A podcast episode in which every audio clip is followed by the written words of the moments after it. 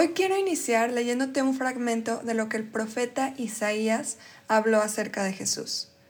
Despreciado y rechazado por los hombres, varón de dolores. Todos evitaban mirarlo.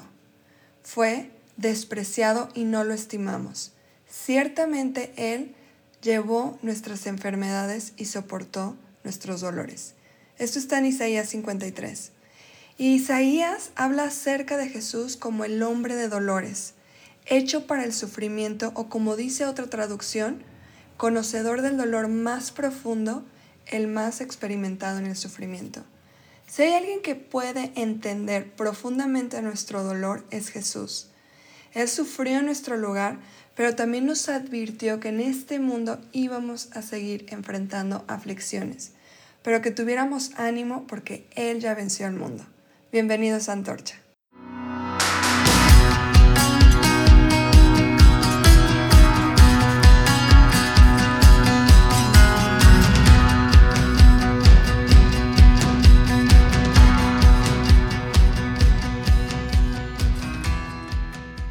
¿Sabes que la Biblia tiene mucho que hablar acerca del sufrimiento? Pero me impresiona que cuando Isaías está hablando acerca del Mesías que va a venir, no es solamente Dios hecho carne, encarnado y viviendo con nosotros y siendo un espectador de nuestro sufrimiento, sino es Dios hecho carne, Dios hecho un hombre de dolor, experimenta nuestros dolores y dice que es el más experimentado en nuestros dolores. La palabra que se utiliza en el hebreo habla de el dolor físico y mental, es lo que abarca esta palabra y es lo que vemos que Jesús experimentó y por eso puede relacionarse y entendernos y tener misericordia de nosotros y ser nuestro Salvador. Ahora, en contraste al Salmo 45, que es un salmo que también habla acerca del Mesías, vemos que Isaías describe que Jesús es un varón de dolores, pero el Salmo 45, fíjense lo que dice, Dios lo ungió derramando el aceite del gozo más que sobre cualquier otro. Así que yo me pregunto, ¿cómo es posible que el Mesías es un hombre de dolores, pero también es el que más gozo tiene como ningún otro? Y es que este contraste de gozo y de sufrimiento lo vemos a través de toda la Biblia, sobre todo a través del Evangelio.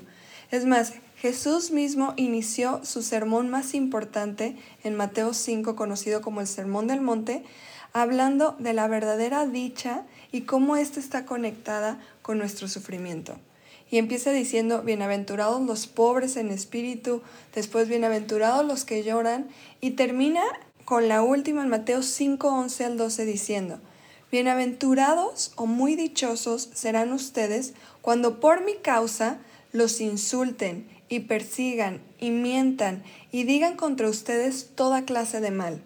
Gócense y alégrense, porque en los cielos ya tienen ustedes un gran galardón pues así persiguieron a los profetas que vivieron antes de ustedes.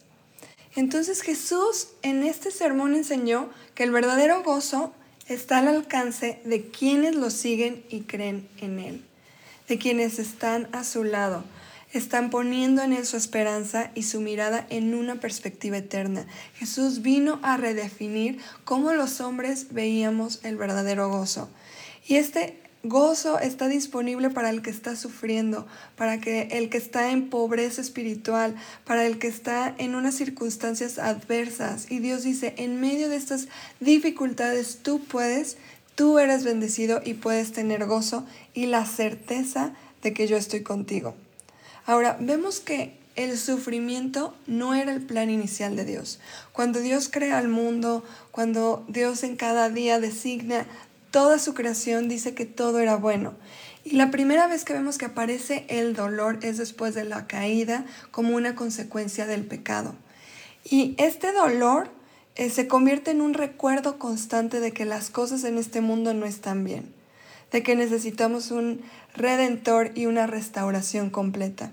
En lo natural, el dolor es un maestro. Si tú aprendiste a que no toques eso porque está caliente la estufa y la tocaste y te quemaste, el dolor te enseñó en cierta manera en cuidarte. Y, y, vemos a través de la paternidad y de los libros de crianza que el dolor no hay que evitar de nuestros hijos porque es un maestro. Entonces, así como el dolor en lo natural es un maestro, el dolor también es un maestro en lo espiritual. El sufrimiento en el Evangelio es el maestro que nos lleva a ser más como Jesús y es parte de nuestro llamado. Fíjense lo que Pablo les escribió a los romanos. Nos regocijamos en la esperanza de la gloria de Dios, o sea, nos alegramos en esta esperanza de la gloria que va a venir un día de Dios. Y no solo esto, sino que también nos regocijamos en los sufrimientos. Y esto es lo que es una locura. ¿Cómo nos vamos a regocijar en los sufrimientos? Y dice Pablo, porque sabemos que los sufrimientos producen. Aquí está el, pro, el propósito de los sufrimientos. Producen algo. ¿Y qué es lo que producen? Dice resistencia o perseverancia. La resistencia produce un carácter aprobado y el carácter aprobado produce esperanza. Y esta esperanza no nos defrauda porque Dios ha derramado su amor en nuestro corazón por el Espíritu Santo que nos ha dado. Pablo no solamente les explicó esto a los, a los romanos, sino también a los de Corintio y a cada una de las iglesias que él iba y que él inauguraba, les daba esta enseñanza súper básica acerca del sufrimiento. Y en 2 Corintios 4, 17 dice, pues los sufrimientos ligeros y efímeros que ahora padecemos producen, aquí está el, el propósito, una gloria eterna, que vale muchísimo más que todo sufrimiento. Es el, el valor de uno. Dice, los sufrimientos de aquí son ligeros, son efímeros, tienen fecha de caducidad los sufrimientos, pero lo que producen es una gloria eterna y esta gloria eterna no tiene fecha de caducidad. Vemos este contraste de lo que es temporal por lo que es eterno y cómo estos sufrimientos valen mucho porque producen algo todavía más valioso para la eternidad. Y me, me llama la atención cómo Pablo liga tres conceptos y es el gozo con el sufrimiento y con la gloria eterna. Es por eso que Jesús también decía que él iba a ser glorificado en su crucifixión, que era algo que los discípulos no entendían. Ahora, incluso Jesús tuvo que explicarles a sus discípulos por qué era necesario que él sufriera y padeciera la crucifixión. Cuando iba en el camino de Maús, en Lucas 24 al 26 les dice, ¿acaso no tenía que sufrir estas cosas el Cristo antes de entrar en su gloria? Y en primera de Pedro 5 a 10 vemos a Pedro enseñando este mismo concepto a las iglesias que están siendo perseguidas. Y después de que hayan sufrido ustedes un poco de tiempo, Dios mismo, el Dios de toda gracia, que los llamó a su gloria eterna en Cristo, los restaurará y los hará firmes, fuertes y estables. Me encanta esta cita porque Pedro está reforzando lo que Jesús y lo que Pablo nos están diciendo a través de las escrituras, que nuestro sufrimiento aquí es necesario, pero es temporal. Pero Dios mismo, el Dios que nos llamó a esa gloria eterna, dice que nos restaurará, nos hará firmes, fuertes y estables. Entonces, este sufrimiento Dios lo utiliza y Dios no está fuera así viendo a ver cómo sufrimos, sino está en ese proceso trabajando dentro de nosotros. Él es quien nos fortalece en este tiempo. Y la verdad es que muy pocas veces escuchamos este mensaje acerca del Evangelio. Siempre escuchamos, Dios te ama, Dios vino a perdonarte, a reconciliarte, pero no, no nos dicen que el llamado de seguir a Jesús viene con una promesa de vida eterna, pero también de sufrimiento. Y si no nos dicen esto, podemos encontrarnos después decepcionados, con amargura, incluso ofendidos contra Dios. Fíjense bien, cuando Jesús se le aparece a Pablo en el camino a Damasco y le dice, yo soy Jesús a quien tú persigues, y lo llama a que ahora él vaya y predique acerca de Jesús, Pablo dice que estaba ciego y entonces Jesús se le aparece a, Ananías y le dice, quiero que vayas y ores por Pablo. Y le dice, oye, pero si él mata a cristianos, no, no, no, yo ya lo escogí, pero quiero que vayas y ores por él. Y fíjense lo que le dice Jesús a Ananías en Hechos 9, del 15 al 16. Ve allá, porque él es para mí un instrumento escogido. Y aquí me quiero detener, porque el mensaje pasado, si no lo has escuchado, te invito a que lo veas, dice, somos la elección de Dios. Eso es lo que aquí estaba Jesús diciéndole a Ananías. Él es mi instrumento escogido. Hablamos de esa elección de Dios. Y dice, Él va a llevar mi nombre a las naciones, a los reyes y a los hijos de Israel. Y quisiéramos que ahí se acabara el llamado de Pablo. ¡Qué padre! Es un instrumento escogido y va a llevar el nombre de Jesús a las naciones. Pero no se termina ahí ese llamado. Dice, yo le voy a mostrar todo lo que tiene que sufrir por causa de mi nombre. Jesús mismo está diciendo, yo, Ananías, le voy a mostrar a Pablo todo lo que tiene que sufrir por causa de mi nombre.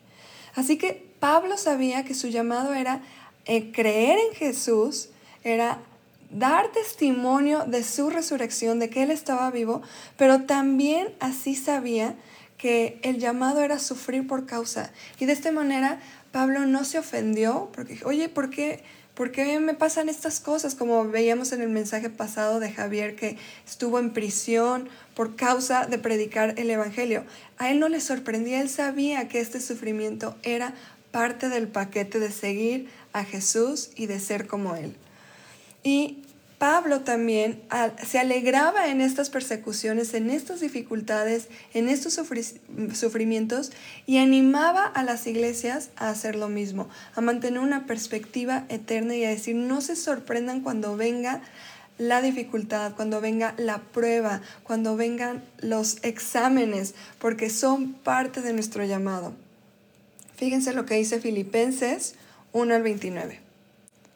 Les está dando como como este, este privilegio, porque a ustedes se les ha concedido no solo creer en Cristo, sino también sufrir por Él. Y esa es una palabra para ti, para mí. Se nos ha concedido creer en Jesús, pero también sufrir por Él. Y en la perspectiva bíblica, el sufrimiento es un privilegio, porque produce, como veíamos, una gloria eterna, produce un carácter que se parece más al de Jesús. De hecho, considero que en nada se comparan los sufrimientos actuales con la gloria que habrá de revelarse en nosotros. Eso lo vemos en Romanos 8, 18, es la misma idea. Y en 2 Corintios 1 al 5, pues así como participamos abundantemente en los sufrimientos de Cristo, así también por medio de Él tenemos abundante consuelo. Y con eso quiero darte ánimo, porque vas a decir, ay, ¿cómo? Qué susto. Yo, a mí no me gusta sufrir, a mí no me gusta el sufrimiento. A nadie nos gusta sufrir, pero sabemos que el sufrimiento es necesario para alcanzar cualquier meta y que el sufrimiento no siempre es malo. El sufrimiento cuando tiene un propósito nos da fuerza, nos da esperanza, pero el sufrimiento cuando no tiene propósito, eso es peor que aún el mismo sufrimiento porque trae desesperanza, trae frustración. Pero Pablo siempre tenía en medio de todos estos sufrimientos gozo. Fíjense lo que dice en 2 Corintios 6, 16. Parecemos estar tristes, pero siempre estamos gozosos. Y él decía en Filipenses, mi gozo es Cristo predicado. Y él estaba escribiendo esta carta que es conocida como la epístola del gozo. Epístola quiere decir carta del primer siglo es la carta del primer siglo que habla acerca del gozo. Y Pablo estaba en prisión, pasando dificultades cuando escribió esta carta y aún así decía, mi gozo es Cristo predicado y me puedo gozar en todas estas dificultades porque tengo una esperanza, porque Cristo está conmigo. En, esta carta también me gustaría tocar un punto muy importante porque una de nuestras metas en Antorcha es llevarte a que te conectes más con Dios, que conectes con su palabra, que tengas esta relación con Él. Y Pablo estaba reforzando esta idea de la comunión con Dios, pero lo hace a través de un concepto completo de comunión. Y esta comunión viene de la palabra koinonea, que en griego es es esta, este llamado a una relación fuerte, intencional y profunda. Y Pablo dice, esta relación fuerte y profunda con Cristo también se ve con la comunidad de creyentes, con los otros creyentes, con el Evangelio, con el Espíritu Santo, pero también con los sufrimientos de Cristo. Estos son los cuatro pilares con los cuales necesitamos tener una comunión, una coinonea íntima y fuerte. Porque a lo mejor tú dices, yo no, no, yo solamente me conecto con Dios y ya, pero no está completa nuestra vida. Ese no es el Evangelio completo. Pero a pesar de que el paquete completo del Evangelio es un paquete de gozo, también es de sufrimiento. Pero este sufrimiento sabemos que tiene un propósito y que podemos cobrar ánimo, como lo dijo Jesús. Y yo quiero terminar con esta palabra que Jesús la repitió muchísimo en su ministerio. Él decía, toma ánimo, Toma ánimo, se lo dijo al paralítico cuando lo sanó, a la mujer con el flujo de sangre, a los discípulos cuando se asustaron que venían en la barca y aún en la última cena, en el último discurso que les dijo, fue cuando estas palabras las que las, las hemos hablado desde el principio. Yo les he dicho estas cosas para que en mí hallen paz. La paz solamente se encuentra en Jesús. En este mundo tendrán sufrimiento, pero tomen ánimo. Yo he vencido al mundo. Así que yo te quiero animar con estas mismas palabras de Jesús. A lo mejor estás viviendo ahorita sufrimiento, pero quiero que sepas que ese es un sufrimiento temporal, con fecha de caducidad, y que en medio de este sufrimiento, Dios mismo, como dice Pedro, te está fortaleciendo, te está animando y te está consolando. Y Él te sacará con victoria. Y que Él va a utilizar todo esto para formar en ti un carácter más como el de Cristo y que vendrá ese día en donde ya no habrán más lágrimas y estaremos con Él por siempre. Así que muchas gracias y quédate a la siguiente sección de Hazlo Vida.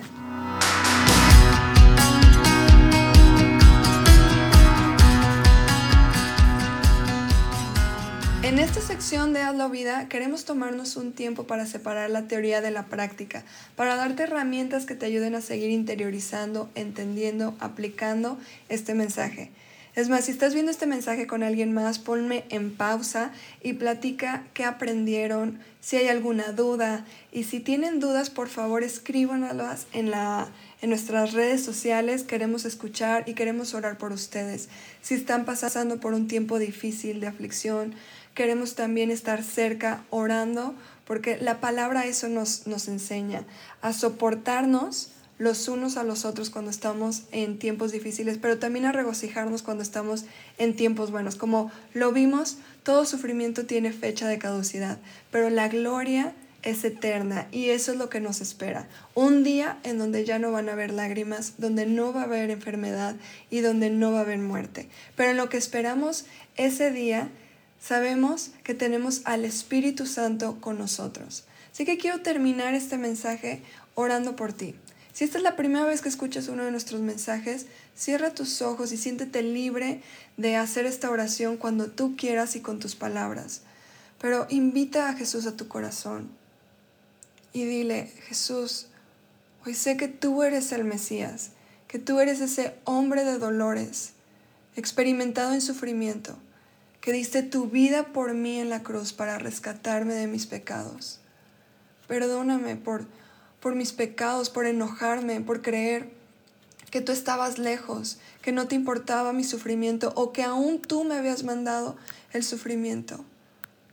Ahora entiendo que tú sufriste para salvarme y que este sufrimiento que permites por causa del mundo en que vivimos trae una gloria eterna.